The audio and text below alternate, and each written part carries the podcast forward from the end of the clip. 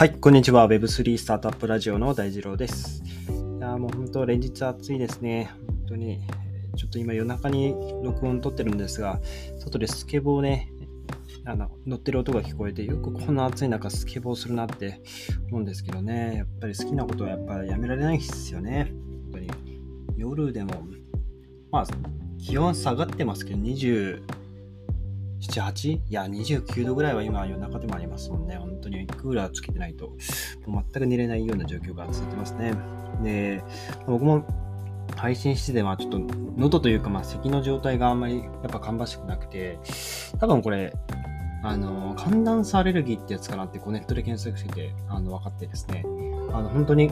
もう、その体が適温だと感じる、その、まあ、寒暖差が生じると、それがまあアレルギー反応となって、まあ、咳とか、まあ、くしゃみ、あと鼻水とか、まあそういうのが出てくるらしいんですよ。あとは、僕の場合は多分、あの、エアコンですね。エアコンのほこりかな、多分。あれね、一回1万円でね、掃除したことあるんですけど、めちゃくちゃ黒いね、あの、汚れがゴリゴリ出てくるんですよ。なので、まあ、夏始まる前、エアコン、まあ、もうつけた後でもですね、やった方がいいのかなと思います。はい。皆さんもぜひ、あの、エアコンのクーラーね、あの、匂い嗅いでると、あの、なんて言うんでしょうね。水臭いというか、こう、まあ、カビ臭い、まあ、カビ臭いですかね。匂いがしたら、もうやった方がいいと思います。はい。今のクーラーもう一回やろうかなってね、ちょっと悩んでるところなんですけどね。あの、業者さんが入ってきて、風呂場を借りて、その汚れを、でも風呂場に全部流すんですよ。はい。1時間半ぐらいで終わるんですけどね。はい。まあ、ぜひ、あの、まあ、ネットで検索すれば何でも出てくるので、試してみてはいかがかなと思いまして、ちょっと僕も、まだ、咳が残ってるんで、あの、ちょっと水飲みながら話すかもしれないんですが、えー、ご容赦いただけると幸いです。ということで、えー、今日はまあ、イーサリアム2.0ってなんだっけっていう話ですね。まあ、これ実はもう2010 2年と、あ、それは違うか。まだイーサリアムは出てきてないか。2015年くらいからですかね。ずっとアップデートしていて、まあ、イーサリアムが登場する前、まあ、その、ビタリックさんがあのホワイトペーパー公開して、そのイーサリアム作るぞってなった時から、もう予見されていた課題っていうのがあって、まあ、それを解決するために、今イーサリアム、まあ、今1.0の状態が2.0にアップデートして、もっと使いやすくしようぜっていうあのものですね。イーサリアム財団の方たちが頑張って開発を進めているというところで、で、まあ、もう最終段階に来ていて、もうそろそろイーサリアム2.0になるというところで、改めて、あの、まあ、今の課題とそれをそれが解決されたらどうなるのかっていうあとはまあそのインスタディアムの価格の推移とか、まあ、そういったのもまあ総合的にどうなるんだっけっていうところをですね、えー、改めてまあ見ていこうかなという、まあ、振り返りというかあの、まあ、そういう趣旨の配信です。はい。まあ、インスタディアムといえばビットコインに次ぐ、いわゆるそのアルトコイン、ビットコイン以外の仮想通貨は基本アルトコインって呼ばれますよね。あの、アルトって要は、まあ、代替とか代わりとか、まあ、そういう意味ですけど、まあ、ビットコインが最初の仮想通貨の、まあ、その代わりのコインという意味で、まあ、アルトコインみたいな、はい、言われ方をしてるんですけども、とはいえ、イーサリアムは、まあ、時価総額が、えー、全仮想通貨の中で第2位ですね。まあ、ここはもうあの不動の、えー、ポジションを起こっているところで、やっぱビットコインと違うところは、本当にワールドコンピュータっていうところを目指していて、まあ、いろんなその、ブロックチェーンを使ってアプリケーションですね、いろんなことをやろうっていう、まあ、趣旨のもと作られた、まあ、プロジェクトで、そのプロジェクトのそのチェーンの名前がイーサリアム。そしてそのイーサリアム上で動いているあの必要な、えー、通貨がイーサですね。はい。で、ぶっちゃけビットコインはもう送金、決済とか送金にも特化したあのコインなので、ま、それ以外のことっていうのは基本的にできないんですよね。はい。なので、イーサリアムを使って、いろんな便利なアプリケーションとかを作っていこうっていう話なんですけども、まあこれがね、あの、作作られて、イーサリアム作られて、いろんな開発者の方たちがイーサリアムネットワーク上にいろんなアプリケーションを作っていったんですよね。で、そうしていくと、世界中のユーザーが、まあ、どんどんイーサリアムを使うようになっていくと、まあ、ここがですね、えー、まあ、ネットワーク上があの多くのユーザーが使うことによって混雑していくと。で、混雑すると、えー、まあ、取引のスピードが、ね、遅くなったり、取引に、えー、必要な取引手数料が高くなるという、まあ、大きくはこの2つですね、まあ、この課題が出てくると。で、この課題のことを、まあ、総じて、スケーラビリティ問題、まあ、スケールってこう拡大する、広がっていくっていう意味ですね。ここが、あの、まあ、広がっていかないよっていうイーサリアムの使い方、えーまあ、ワールドコンピューターとしての、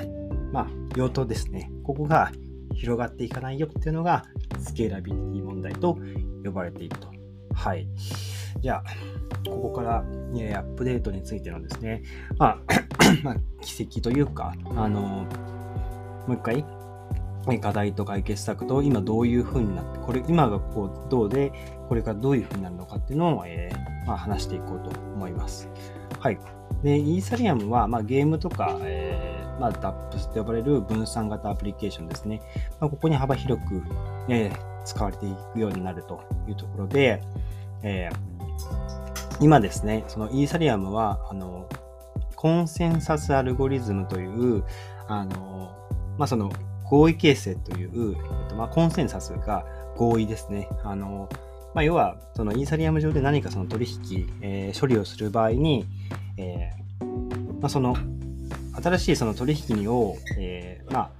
今、プルーフ・オブ・ワークと呼ばれる、その取引を、まあ、これ正しい取引だよねっていうのを、あの、承認する人がいて、で、その承認するためには、まあ、複雑な計算をして、で、その複雑な計算を解いてとある値を見つけた人が、あの、まあ、ブロックチェーン、イーサリアム上のチェーンに、えー、新しくブロックを追加する権利を持つことができる。その人その人がブロックを、えー、追加する、そこで、まあ、その追加することをまあ承認っていうんですが、承認すると、その承認した報酬として、え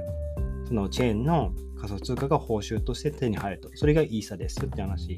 すね。で、この承認をする人、えー、承認にはまあその複雑な計算をする必要があるんですが、ここが、あの、いわゆるコンピューターですね。あの、GPU とか、えー、そういう、まあ、スーパーコンピューター、マシンを使って、あの、莫大な電力を使いながら計算していくわけですね。はい。マシンのスペックによって、この計算の速度っていうのは変わってくる、あの依存しているので、まあ、ここでですね、まあ、めちゃくちゃ電力消費が行われるというところになってくるんですが、えっと、まあ、まずこのコンセンサス、今のコンセンサスアルゴリズム、その承認をする、えー、まあ、合意形成を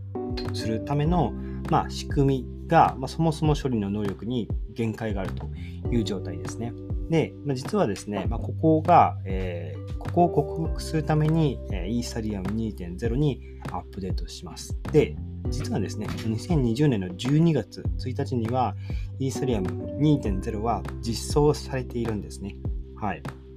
なんですけど、まだあの 取引の手数料とか、え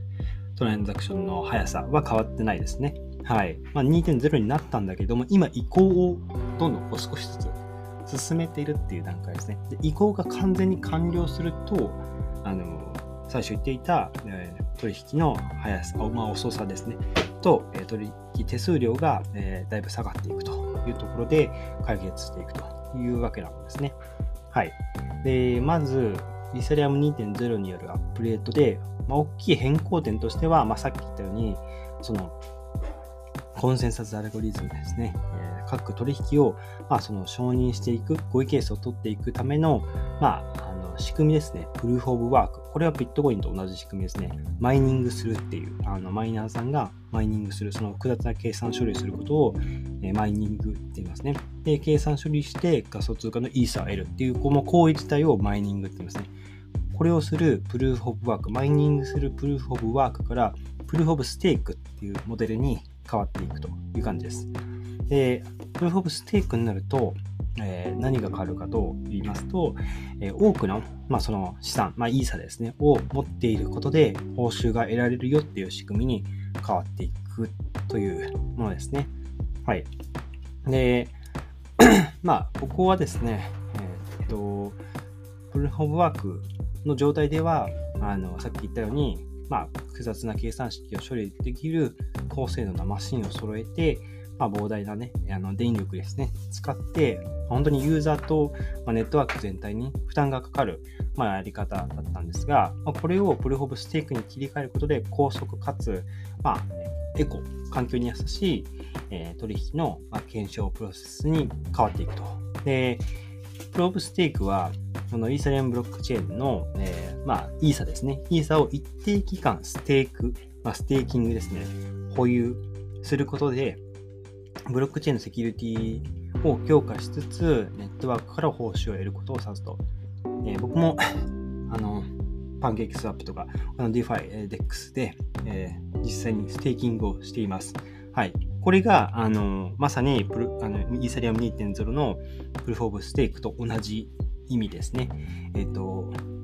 イーサリアム2.0、まあ、イーサリアムネットワーク上にイーサを一定期間、あの、まあ、自分が持っているイーサリアム、まあ、イーサですね。まあ、イーサする、イーサする、イーサのあのステーキングする量は、まあ、ある程度選べるんですが、そのステーキングする人は、えー、バリデータと呼ばれますと。で、このイーサリアムステーキングして、えー、バリデータになった人が、まあ、抽選で、えー、その、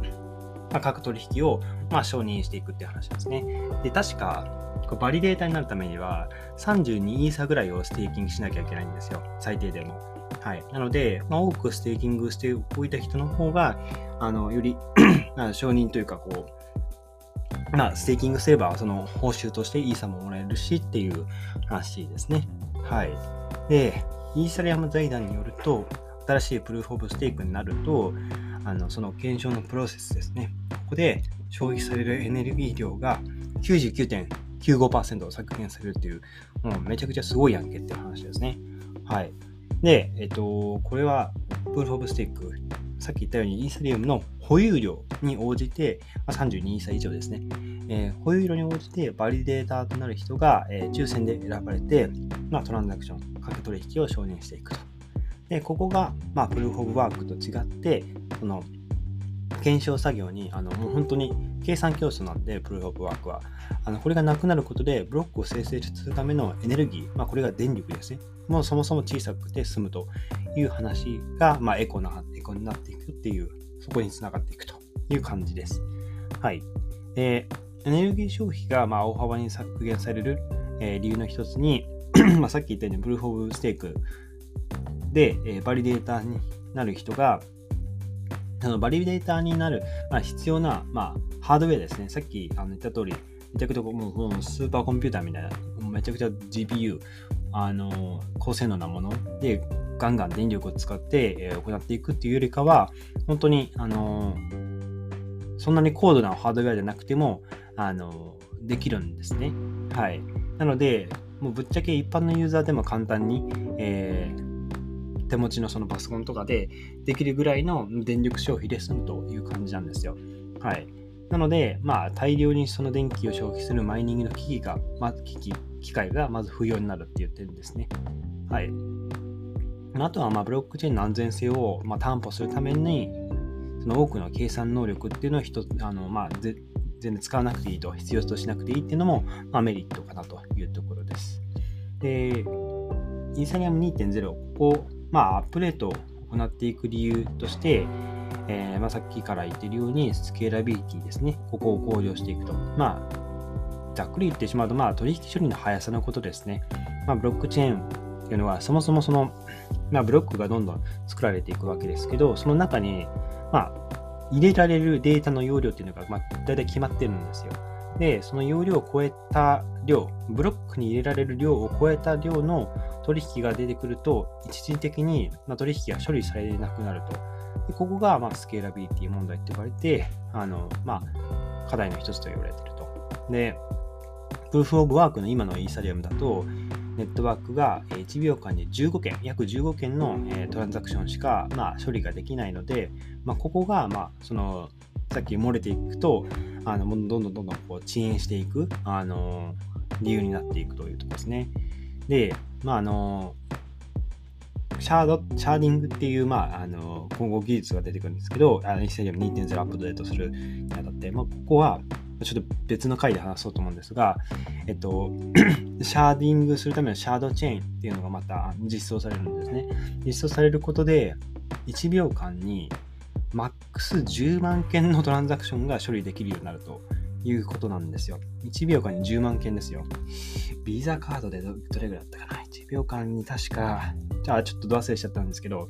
はい。あのー、今1秒間に15件ですよ。で、これシャードチェーンが実装されると1秒間に最大10万件ですよ。うん。まあ、ここがもうさすがに実装されると、ね、ワールドコンピューターといっても過言じゃないのかなと。1秒間にま10万人の人が何かこう処理しても大丈夫ですよっていう話ですね。はい。というところで、えっと、あとは、えー、今のイサリアム、ブロックをこうつなげていく、まあ、こう連続してブロックつながっていってますよね。これは、あの、まあ、もちろんその一つのイーサリアムチェーンから作られていると。で、まあ、これは、まあ、安全だけど、まあ、めちゃくちゃ遅いよねって話。1個のもう道路でしか、えー、まあ、車が通れないっていう状態ですよね。はい。じゃなくって、今後は、あの、さっき言ったシャードチェーンとか、えー、導入されることによって、えー、まあ、その、今あるイーサリアムチェーンと並列して、えチェーンを作って、そこでトランザクション処理することでネットワークが高速化されて、スケーラビリティが改善していくよってところですね。はい。で、まあ、そのチェーンをじゃあまあ、並行して増やしていくとなると、あのまあ、かつ、えっと、プルーフ・オブ・ステークに、えそのブロックを作っていく、ブロックを追加していく、そのコンセンサスアルゴリズム、プルーフ・オブ・ステークに変わりますよってで。セキュリティ面は大丈夫なのかなっていう話ですが、ここに関しては、あの他の、まあ、チェーン、あの、本当にイーサイーサリアム以外のブロックチェーンで、あの、プルーフ・オブ・ステークはあの使われている、実際は、実際に使われているブロックチェーンはあるんですけど、あの、他のブロックチェーンって割とバリデーターの数が少ないので、その承認する人たちがもう少ないので、そこがもうそもそも中央集権的になっちゃうよねっていうところで、あのセキュリティが低下すると。まあ、その一部の人たちだけがいいように承認していくっていう、まあ、仕組みになっちゃうと。ところが、イーサリアム2.0では、最低でも1万6384人のバリデータを必要とするので、えー、まあ、いっぱい人数がいる方が、分散化が進みますよね。ということで、安全性も上がりますよというところです。はい。まあ、安全性も大丈夫ですって話ですね。はい。であとは、えー、まあ、スケーラビリティが向上していくことで、まあ、今後の価値ですね、イーサリアムの価値については、あの、まあ、結論をあの上がっていく、価値は上がっていくと言われているだろうと。理由としては、イーサリアムネットワークの利用率の向上ですね。で、あとは、まあ、需要の拡大ですね。まあ、それが需要の拡大につながっていくと。まあ、ゲームでも、ブロックチェーンゲームでもいいですし、えー、まあ、普通に DAPS ですね。でもいいですし、まあ、そういったものが利用用途が増えていく、あの、多くの方が使っていけば使っていくほど、今後のイーサリアムの価値は上がっていくだろうと。えー、かつ、まあ、価値は上がっていきますが、ガス代取引手数料は今よりもぐっと下がっていくよっていう、まあ、すごいいいこと尽くしですね。はい。で、えー、まあ、最後に、えっと、今日はこれで終わりたいと思います。今、ザ・マージって呼ばれるアップデートが行われているんですね。はい、もう割と最終段階です。で、イーサリアムブロックチェーンのコンセンサスアルゴリズム、ここを今、プルーフ・オブ・ワークからプルーフ・オブ・ステークに移行する大型のアップグレードです。で、今はそのコンセンサスアルゴリズム、2つのあのその承認方式が今、どっちも行われている状態なんですよね。少しずつプルーフ・オブ・ステークに移行していますよっていう話なんですね。はい。なので、今、まあ、そのバリデータの方たちも、えーまあ、すでに存在していて、プルーフ・オブ・ステークで、えー、取引を承認している、えー、ことも今実際にあります。で、ザ・マージで何が行われるかというと、今使われている EQ イーサリアムのブロックチェーンと、新しく作られているビーコンチェーンと呼ばれる新しいチェーンですね。ここを合体、まあ、統合していく。今はイーサリアムチェーンとビーコンチェーンが2つあるんですが、ここが統合されていくことによって、プローブステークへのアップグレードが完了するという話になっていきますと。はい。ということで、まあ、シャーディングも含めてですね、ちょっと次回の配信で説明していければなと思います。はい。今日はここまでですね、一旦。はい。ということで、イーサリアム2.0って、そもそもなんだっけというところでですね、えー、話してみました。はい。ということで、今日のエピソードが役に立った、いいなと思ったら、えー、ぜひフォローをよろしくお願いします。それでは皆さん、素敵な一日をお過ごしください。また明日お会いしましょう。